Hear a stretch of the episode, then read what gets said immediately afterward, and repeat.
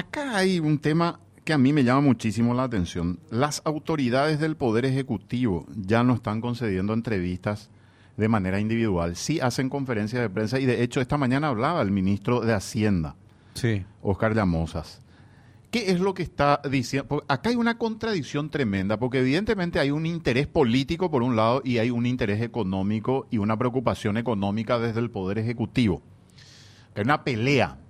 Vamos a llamarle las cosas por su nombre, Edgardo. Acá hay una pelea y entiendo yo que Hugo Velázquez encabeza un sector que está coordinando este proyecto en la Cámara de Diputados y por otra parte está el Poder Ejecutivo con eh, Mario Abdo y la presión que tiene de los técnicos que le advierten de las graves consecuencias que podrían tener ambas leyes de manera simultánea y lo que estamos viendo a futuro y cuál es la situación del Estado y el contexto internacional.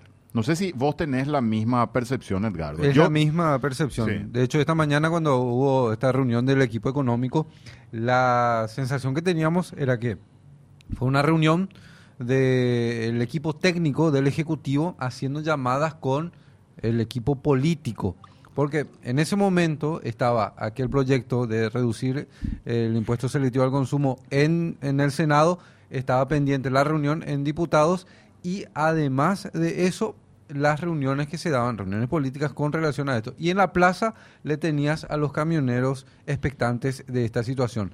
Eh, y cuando salía el ministro de Hacienda, Llamosas decía, vamos a eh, encarar una ronda de diálogo. Y se entendía un diálogo político, porque la cuestión técnica ya está más que debatida. O sea, son los números no se condicen con la realidad. Mm. Entonces, la recomendación era parar estos, estos proyectos. Esto por un lado, ¿verdad? Por una cuestión, la- la- el, el tema, el dilema que se presenta entre la cuestión económica preocupante y la cuestión política.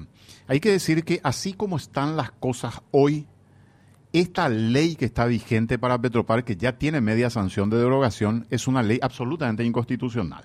Hay que decirlo claramente. Esta ley pone en ventaja a un grupo de estaciones de servicios y a un emblema en contra de una gran mayoría de otros emblemas y estaciones de servicios. Si hablamos de 2.500 estaciones de servicios a nivel país y de 220 estaciones de servicio, 230, 228 creo que es el número exacto, 228. de emblemas de Petropar, estamos hablando de este, aproximadamente un 10% de toda la cantidad de estaciones de servicio que existen en el país. Entonces, entiendo yo lo que dicen los eh, importadores, distribuidores y propietarios de estaciones de servicios del sector privado. Ellos dicen, póngannos en igualdad de condiciones, ya sea derogando esta ley o aprobando la otra ley, pero lo cierto y lo concreto es que no puede existir un sector beneficiado y eso se entiende, es razonable. Pero ¿cuál es la consecuencia? La consecuencia es que si hoy se aprueba esta ley, si se sanciona y se promulga finalmente, como parece que va a ocurrir, lo que va a, la consecuencia directa es que se van a unificar los precios de los combustibles para arriba. Sí. Petropar va a tener que hacer los ajustes correspondientes y esto va a tener un impacto en todos los sectores. Por eso es importante que el Poder Ejecutivo y las fuerzas políticas en el Congreso hablen claramente de cuál, cómo, cómo viene la jugada posteriormente con algunos sectores que están haciendo reclamos puntuales. Y aquí entramos, por ejemplo, con los transportistas privados, transporte de carga, los camioneros que les decimos. Y allí hay otra cuestión en la que yo me pierdo, Edgardo.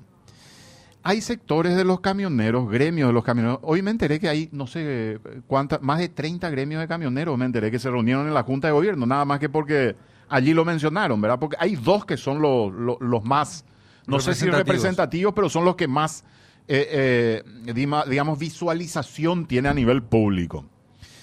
Yo no entiendo algunos de los sectores que hoy dicen que solamente eh, quieren que se mantenga el subsidio a Petropar, caso contrario van a cerrar rutas.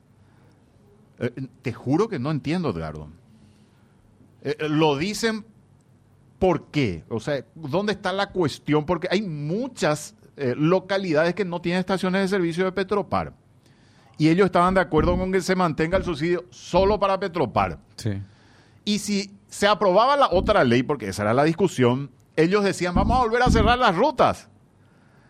Pero quiero entender el razonamiento. O sea, si se, si se extendía el subsidio, ¿por qué se iban a enojar? Si hay localidades donde hay camioneros que no estaban teniendo el alcance o no estaban teniendo llegada a los subsidios y estaban comprando el combustible más caro. Entonces, eso hace que todo huela a cuestión política o politiquera, a cuestión este, proselitista. Y después está la otra cuestión que podemos entrar a analizar. Los políticos que tienen estaciones de servicio en Petropar que estaban siendo beneficiados, que de paso hay, un, hay, hay, algunos políticos constitucionalistas que están diciendo, como el caso de Hugo Estigarribia, que están diciendo puntualmente ya los parlamentarios que han votado esta ley y que tienen estaciones de servicio tienen que perder la investidura porque hicieron uso indebido de influencia al votar, se tuvieron que abstener yo creo que por una cuestión ética, al menos, se hubiesen abstenido, así se dice, ¿verdad? Sí.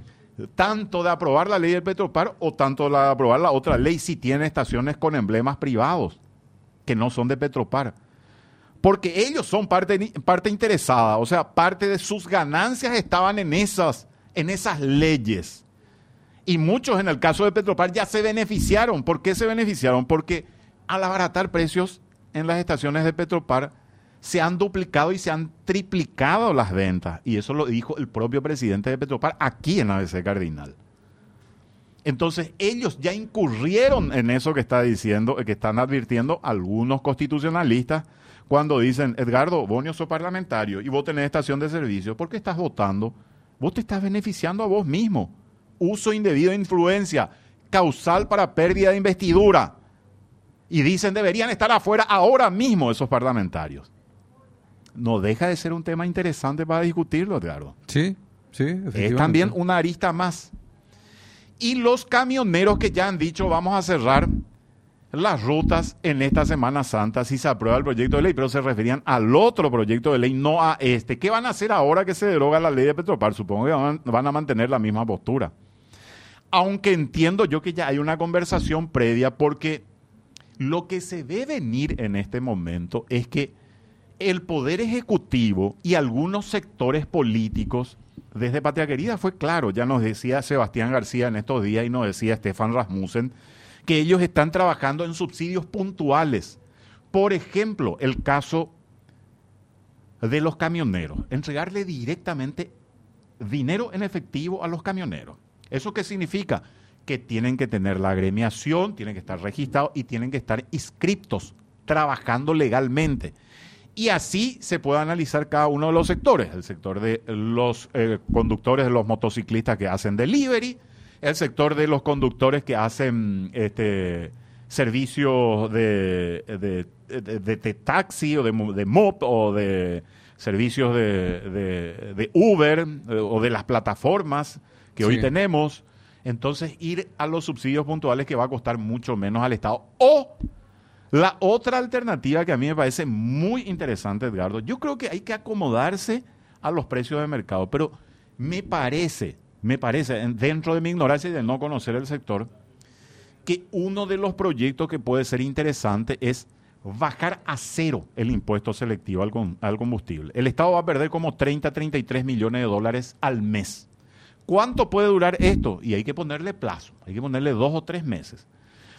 Pero, ¿qué es lo que va a permitir? Porque muchas de las autoridades te decían, no, hoy pagan 4.30 guaraníes por litro nomás el, impuesto al gasoil. Si yo bajo a cero ese impuesto, resulta que no van a poder eh, bajar más que 430 guaraníes.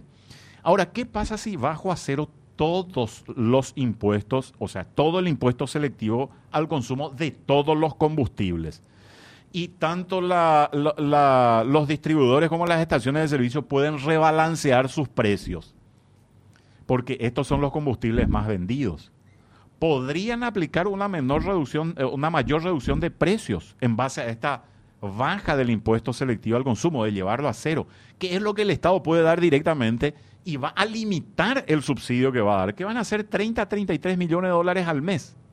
Y que los operadores privados y el operador público haga un rebalanceo de sus precios y pueda cargar parte de ese, ese impuesto a los combustibles en los combustibles que son, eh, digamos, eh, más premium, puedan llevarlo a los combustibles más consumidos. Es lo que se plantean muchos.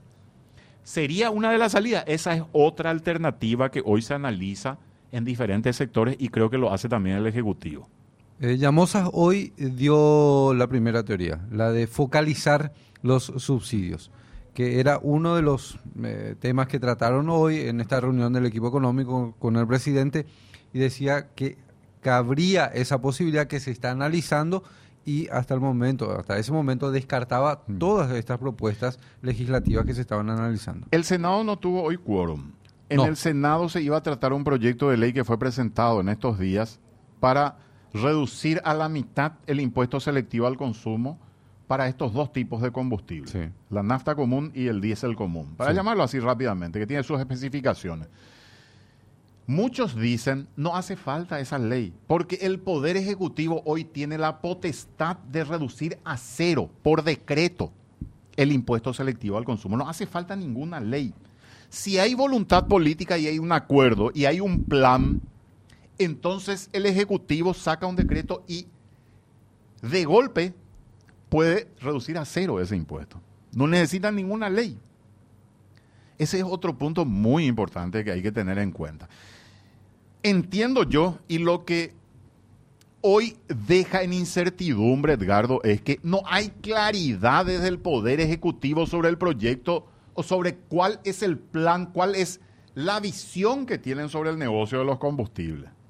Porque ellos primero apoyaron un proyecto de ley que es este que tiene media sanción, que ahora desaprueban. Sí y después aprobaron el, eh, digamos, apoyaron el proyecto de ley que beneficia solo a, Petropar, que ahora también, eh, digamos, ellos apoyan la derogación de esa ley.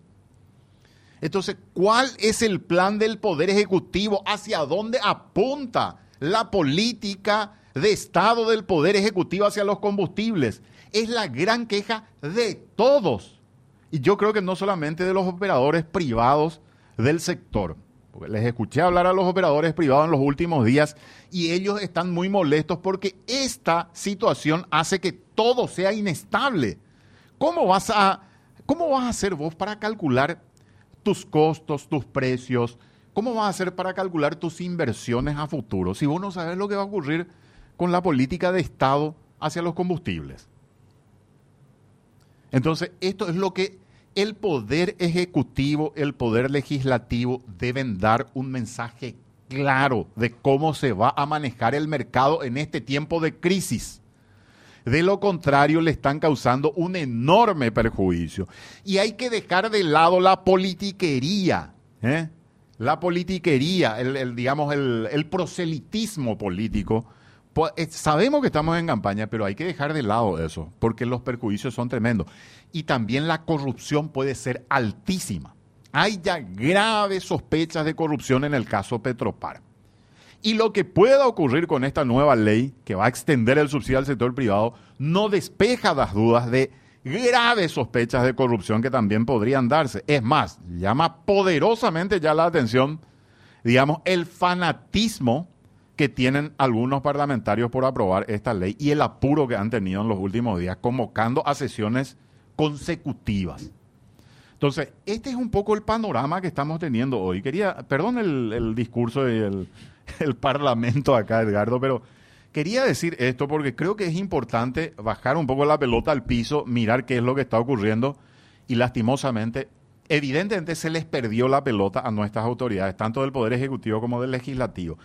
Porque este país da una imagen pésima, una imagen de chapucería, una imagen de improvisación cuando se están planteando estos proyectos que después se desaprueban, se retiran, se ponen otras propuestas y al final nadie sabe qué es lo que va a ocurrir en el corto y en el mediano plazo.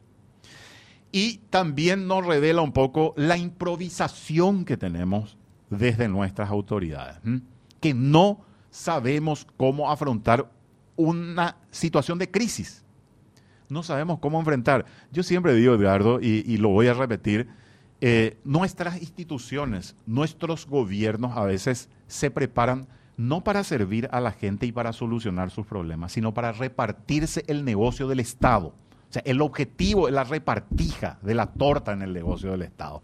Entonces ellos cuando se plantea una cuestión de un desafío como este, no saben cómo solucionarlo, porque no están preparados para servirle a la gente. Que me disculpen, pero esta es la percepción que queda cuando ocurre una cuestión, una situación como la que se está dando actualmente.